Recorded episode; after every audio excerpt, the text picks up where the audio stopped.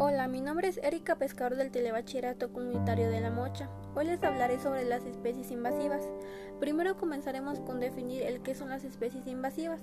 Como su nombre bien lo indica, son especies ya sea de animales o plantas que son introducidas a un ecosistema, ya sea de manera accidental, intencional o en algunos casos de manera natural.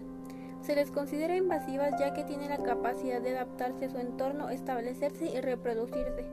A pesar de que esto podría ser considerado como algo positivo, en realidad es todo lo contrario, ya que tiene un impacto sumamente negativo en el ecosistema, impidiendo el desarrollo de las especies nativas o actuando como depredadores, lo que ocasionaría el deterioro o extinción de la flora y fauna de su hábitat.